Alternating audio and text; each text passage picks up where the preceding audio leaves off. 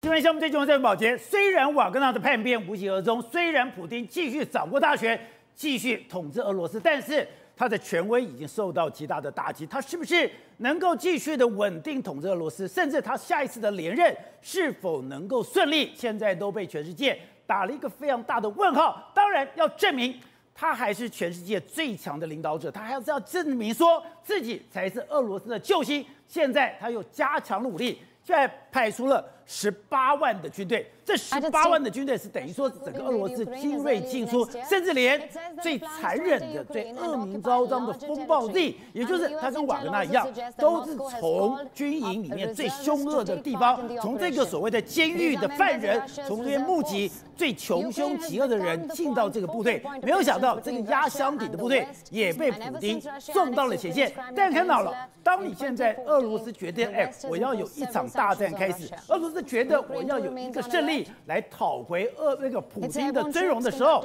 没有想到他的后院竟然失火了。你现在看到画面就是俄罗斯最大的弹药库竟然发生了爆炸，而且俄罗斯呢不是只有一个弹药库发生爆炸，它现在旁边的库宾卡机场还有它的弗鲁科的军事基地竟然也接连发生爆炸，甚至它的机场上面出现很多无人机进行骚扰、进行袭击，大家就问。整个俄罗斯最严密监控的地方，不应该在莫斯科吗？那莫斯科这么严密监控的地方，怎么可能让外面的力量进行袭扰，让外面的力量把这个最大的弹药库可以爆炸？这个到底是乌克兰做的，还是瓦格纳做的？特别是当普里格金失踪之后，俄罗斯最神秘的卫星，它的军方跟联邦政府使用的卫星。竟然失联，竟然故障，还有很多的地方竟然出现了爆炸，这一连串就是整个瓦格纳军团在背后到底扮演什么样的神秘力量呢？好，我们今天请到了边的大方首位的财经专家黄寿寿，你好，大家好。好，这是每早电视报董事长，大家好。好，第三位是资深媒体姚慧珍，大家好。好，第四位是资深媒体黄伟汉，我是各位好观众朋友，大家好。好，第五位是资深媒体吕丽峰，大家好。好，第六位是这哎气象专家郑哲圣，大家好。好，走。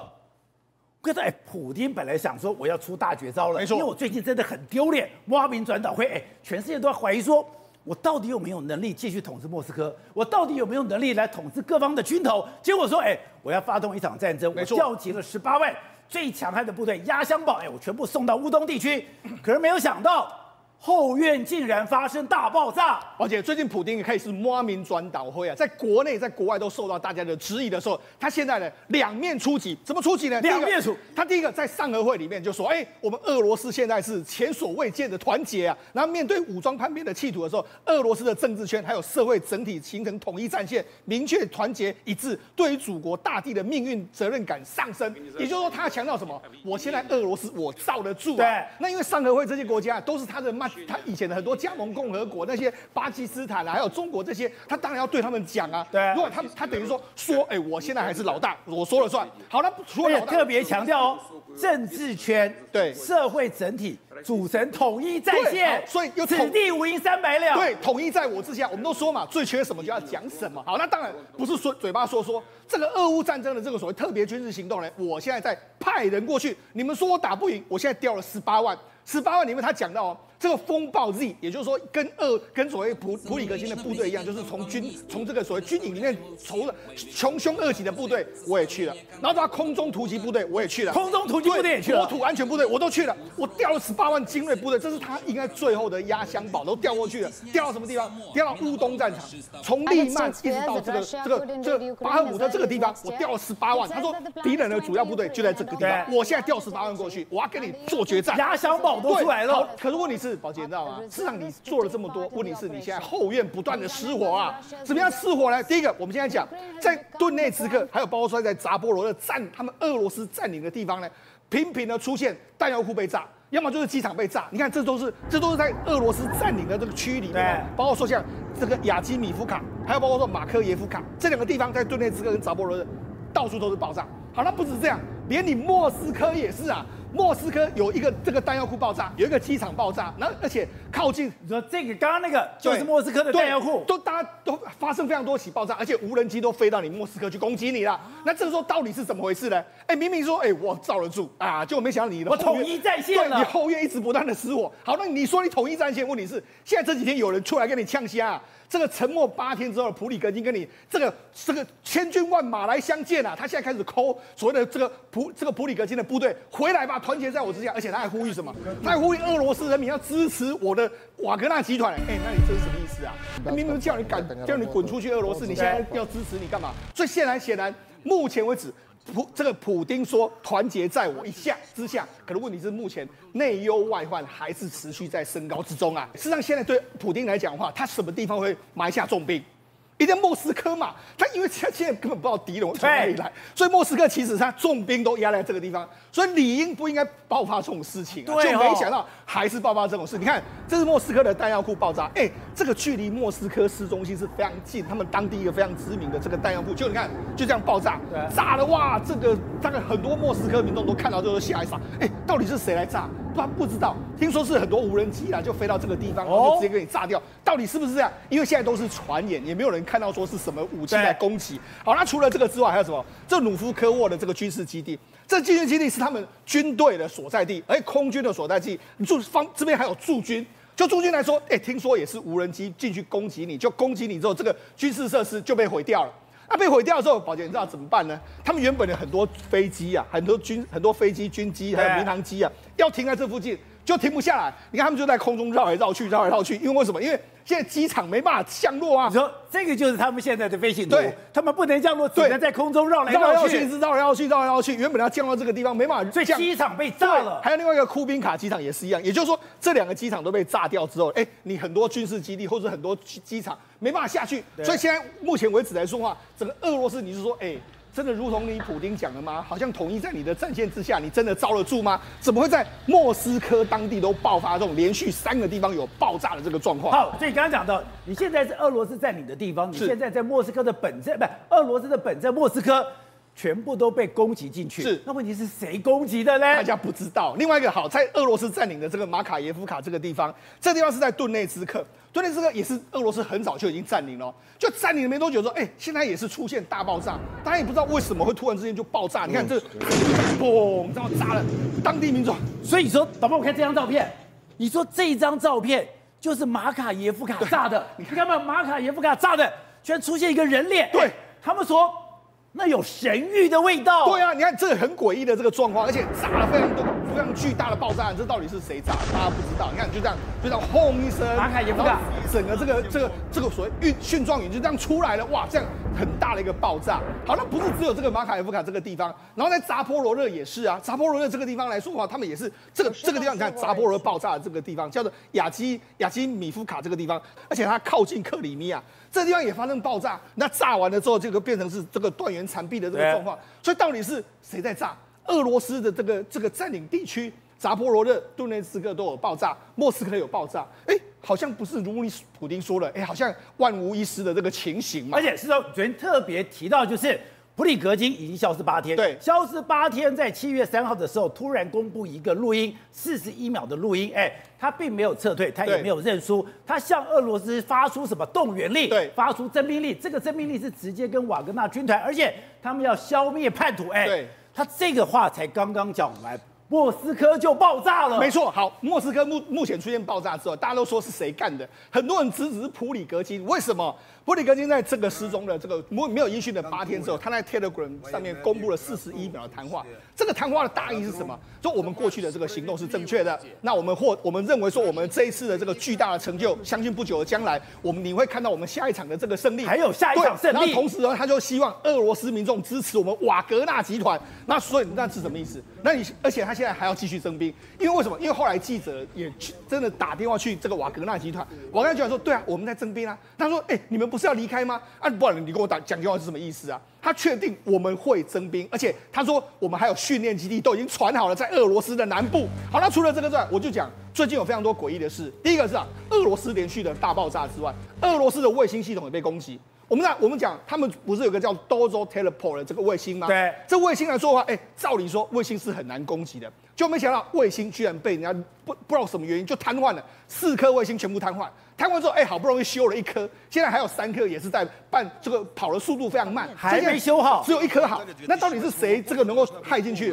而且很多人就说那是美国，啊，但是我跟他讲，美国的几率很低。为什么？因为卫星讯号是所谓的点对点，你一定要像，这就有点像什么？内网。对，以前有点像这个美国去炸人家的核电厂，是用了很多病毒，然后如蠕虫病毒在那边跑跑跑，中了之后才能够爆炸。那你你觉得这是美国做的事情？不可能，外面都只只是普里格金，因为普里格金唯一知道他们内网的任何的东西，所以他是最有可能会去瘫痪的。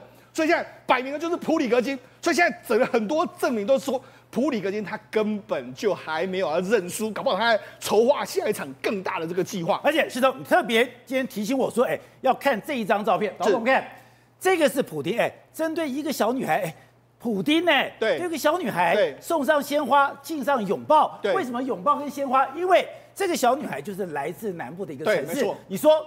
这个跟普里格金也有关系，是因为原来这个小女孩出来的地方是整个俄罗斯南边最贫穷的地方。这一次俄罗斯的军人很多就从这个地方开始征召的。没错，普里格金之前曾经讲过，你怎么对待军人的？你让他们送死，你没有给他们好的抚恤，这个也在俄罗斯已经开始扩渲染开来，所以。他要米平这样的渲染，他要讨好俄罗斯的南部，所以就演了这一出戏了。对，我们什么时候看过这个普丁这么的慈祥？你看，他还站在这个女、这个小女孩后面，还跟他说：“哎、欸，我们现在怎么去弄这个？我们这个操作的这个，在这个占星室里面是怎么样？你看，为什么七月四号他为什么要在这个政变之后呢，要演这样一出戏？因为这个女生呢是来自所谓的这个达吉斯坦的这个共和国。达吉斯坦，那达吉斯坦是什么地方啊？它其实是在高加索地区。那其实这个地方是过去俄罗斯最贫困的一个地方。哦。那最贫困的地方呢？所以他们最好征兵。普丁说要征兵的时候，哇，这个地方很多人都愿意去当兵，因为当兵的这个费用还蛮高的。甚至这里面来说，我跟大家讲，普里格金的很多部队人员也是来自这个地方。哦，所以这个地方人呢，对普丁是又爱而恨，又恨。对这个普里格金。反而他们会更加尊重，为什么？因为普里格金你给的钱比较多啊，对，而且普里格金给的钱比较多之后，而且很干脆，而且他还很体恤这些人啊。你这些哎，普丁那些送死人，你有你有为他们做过什么事吗？没有啊。所以为什么普里格金要讲这样一句话？那为什么他马上要说，哎，这个达吉斯坦就在这个位置？对，那在这个乔治亚还有亚拜亚塞拜然这个地方是在里海这个位置，他为什么马上就要见这个小孩子？而且你看他对这个小孩子多么亲切，是还直接指导，你看吗？这个是他多神秘的地方，对，居然一个一个只告诉他说这个怎么使用的，对，而且他还这么说，哎，我们呢，这个我们不是只有让你来参观，我们还为这个达吉斯坦共和国呢，我们还提供了大概约莫五十亿卢布，五千五百六十万美金呢，我们要去这样，而且你看他坐，你看他还这样跟他说没关系，你就坐上去，你看你什么时候看到普丁这样这么和蔼哦，你坐没关系，然后那个女生还有点害怕说，来来来，我跟你讲怎么做，你看你你有看过这样的补丁吗？当然没有，对啊，所以。显见他要拉拢这些军人，他也知道说，哎、欸，现在人心浮动。好，那为什么要达吉斯坦？我跟他讲，因为过去一段时间他们征了非常多兵，对，所以呢，在过去从去年到现在为止来说，达吉斯坦爆发了非常多反对普丁征兵的，就那样，他们就上街头去抗议啊，去抗议啊，去抗议啊，然后很多人就这个样子啊。那结果这些人呢，看来他们是最有可能反的，尤其是你看这一次这个这个就所谓的这个普里格金从南部打上去的时候，事实上南部很多地方。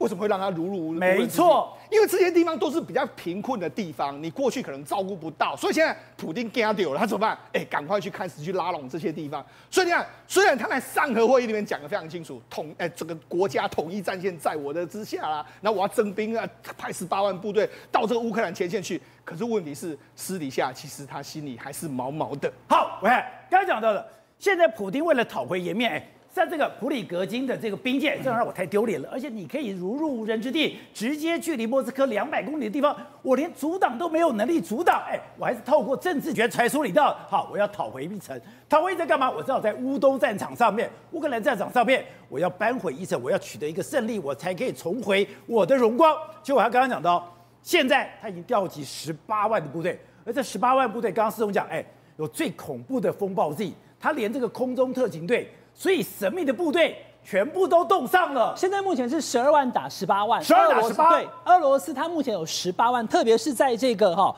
库皮扬斯克跟利曼之间，它的战线就布置了十二万人，主力在这边。但问题是乌克兰后面源源不绝，还会前仆后继的把用火车、用这个部队把乌克兰的军人往前送。你说乌克兰最神秘的部队，也就是送到北约训练的十几万人，现在也往前线移动了。过去这段期间，我们谈到乌克兰整个状况，现在开始要进行一个总主要的主决战了。因为我们看到泽伦斯基这个这个总统阁下，他也在前一阵子讲说，我们不要再等了，因为已经打了一年多了。现在这个状况，天气的这个条件也允许，他们准备要打。现在主要三个战线呢，虽然是这边乌克兰十二万，而俄罗斯有十八万。可是你要知道，现在目前乌克兰的它的斗志昂扬，而且很多的这些设备跟武器都已经到位了。分三个路线，乌东跟乌南，它全面都要把俄罗斯的军队给推回去。那把这个你要注意哦，无人机在这场战斗已经打了一年多，我们知道无人机不断的在这个战场当中呢出现，而且两边俄罗斯跟这个乌克兰他们都使用，所以怎么办呢？现在可以看出来，乌克兰的军人们，宝杰哥你注意看啊。我不但有刚讲的美国这个武器帕拉丁，对不对？之前还有其他的东西，他把 AK 四十七这干嘛？六把串在一起打俄罗斯的无人机，你看多厉害啊！我看了我也吓一跳啊，有没有？他怎么做？他把六把的 AK 四十七全部串起来以后，用操作者去，你只要过来我就打。对，你过来我就打，有没有？这是自制式的啦。AK 四十七已经可以连发了。哎，我用六把连发。对，他六把连发，他打什么？打无人机。所以无人机已经这次战场当中非常重要。所以 AK 四十七串起来，这我真的第一次看到。真的，我，我不知道有没有用啊。对，其实乌克兰本来就是军工大国，乌克兰人本来就是会最会制造武器的一个国家。现在居然用六把 AK 四七做一个防空炮，这代表什么？哈，宝杰，为什么我特别讲这个？因为代表说，就算我没有先进武器，我也想办法要对付现在对乌克兰来讲最影响很直接的无人机。第二个，美国有给 APKWS 的这个销毁器，它是个很长，你看它这个炸弹整个四一一一一管是四发，它可以直接上去打无人，它这个是专打无人机的，所以这是正规武器的。所以正规武器有哈 AK 呃 APKWS。他专门打无人机，还有 AK 四十七去打。那你说无人机打，我把它打下来。那如果没打下来呢？没关系。现在你看乌克兰的坦克车上面，你注意看到那个那个宝杰，你看它特写，它上面罩了一个笼子，有没有？他怕这个有没有？这个柳柳叶刀无人机来攻击的时候，直接打我们坦克车。我外面再多罩一个罩子，让你打不进来。对。所以这个就是乌克兰现在目前的整个战争的准备。最后，我要跟宝杰哥讲什么？就是现在目前哦，整个战争是需要很多鼓励士气的。故事来告诉乌克兰军人，我们会赢。这个人呢，基本上呢，他是一个现在目前乌克兰的英雄人物，他的名字叫做 Marcus。他有多厉害呢？这个军事长 Marcus，他有很多的故事，所以乌克兰的老百姓跟军人现在把他当成英雄，他还跟泽伦斯基照相，因为他敢进到前线。现在乌克兰传说的版本是说，他可以直接进到俄罗斯的部队当中呢，他直接进到俄罗斯的防线，还使整个俄罗斯两个连哦。他的部队挺进去，有那两个连俄罗斯人直接把武器抛着用，就往后跑了。所以他可以直接，有点像是乌克兰蓝波，不是？那你像一零一空降是二战的时候的温斯特连长，他可以直接直刀插入，把这个俄罗斯的军队两个连，因为他的这个整个打进去以后呢，把武器直接丢在地上，全部往后撤，而且呢，他就直接在他已经这个怎么样打胜仗的这些俄罗斯的这个军官的尸体上面，在那边睡觉。他敢躺在俄罗斯的尸体上睡觉，然后有一些是俄罗斯的这个军官，因为被俘虏了以后，跟他讲说：“对不起，请你不要杀我，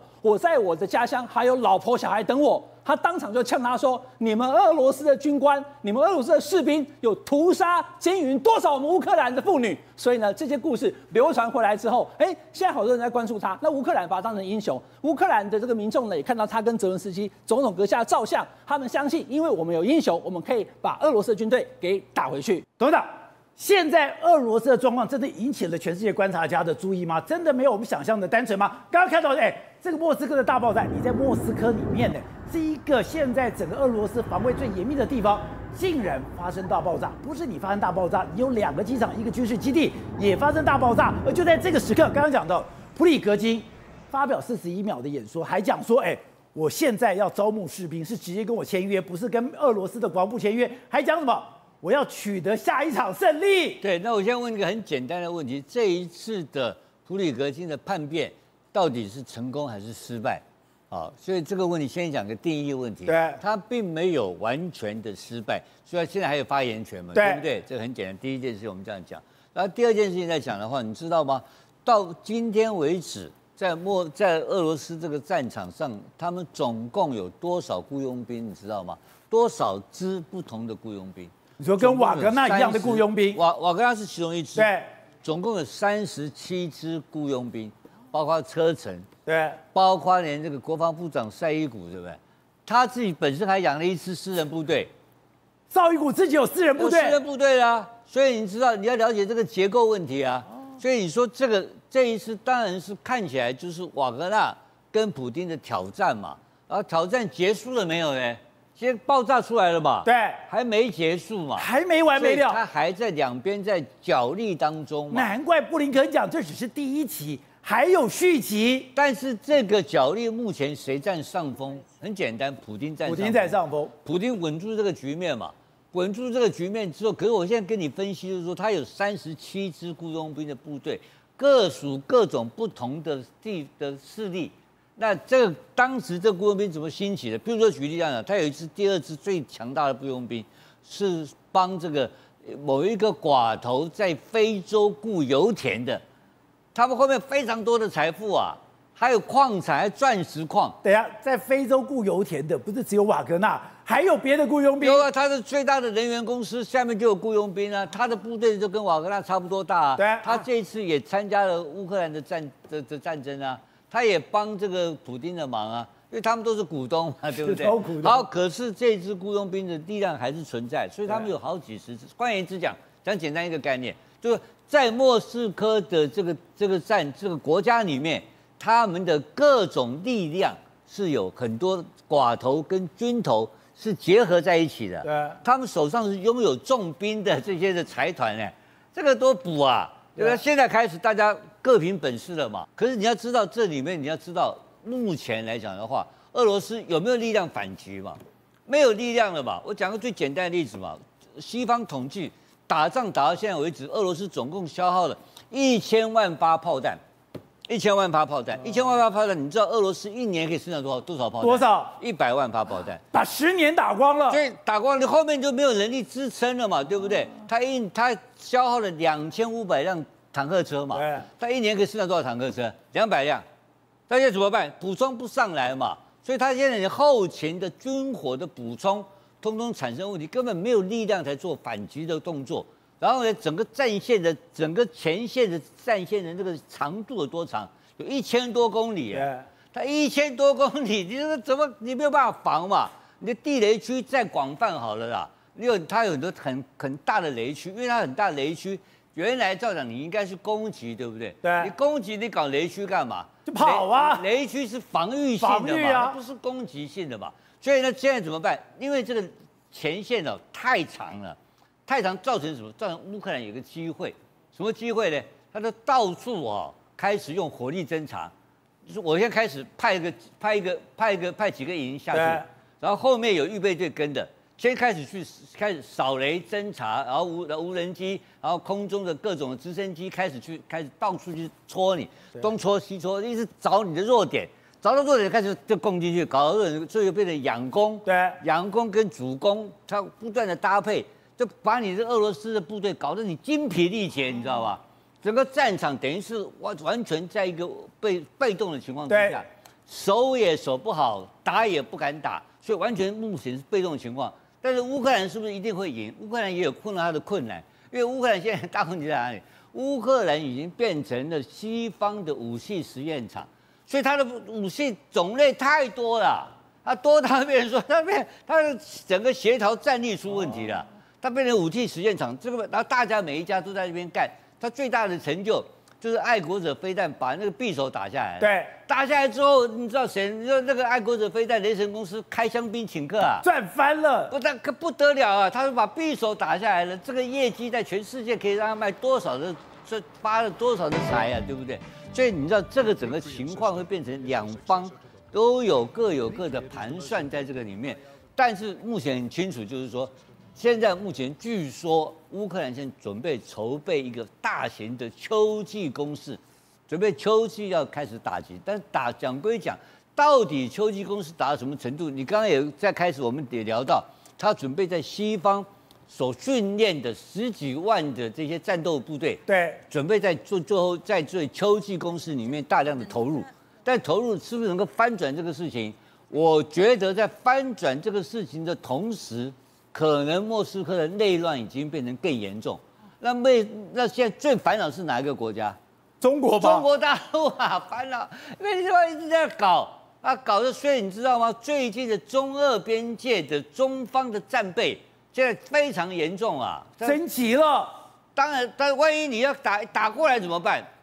对不对？万一你这边有产生这个这个流亡怎么办？人口又开始逃亡怎么办？就很多奇怪的事情会发生。辉生，七月四号，现在美国出现了一个新的传统，大胃王比赛就是吃热狗比赛。结果呢，大胃王现在很多地方非常流行，有个地方开始禁止。中国，中国现在要求，哎，在四川啦，在福建啦，在广东的很多地方，你不准再有大胃王了，不能可以吃大胃王。理由什么？你不可以浪费食物。有这么严重吗？你吃个多吃两口饭会有影响食物吗？结果。美国基本日本前农林水产大臣玉泽德一郎，他居然讲，他是个台湾专家，他是两岸专家，他居然怎么讲？哎，你要注意，现在中国如果我大胃王不能吃，就代表什么？你缺粮了。他为什么缺粮？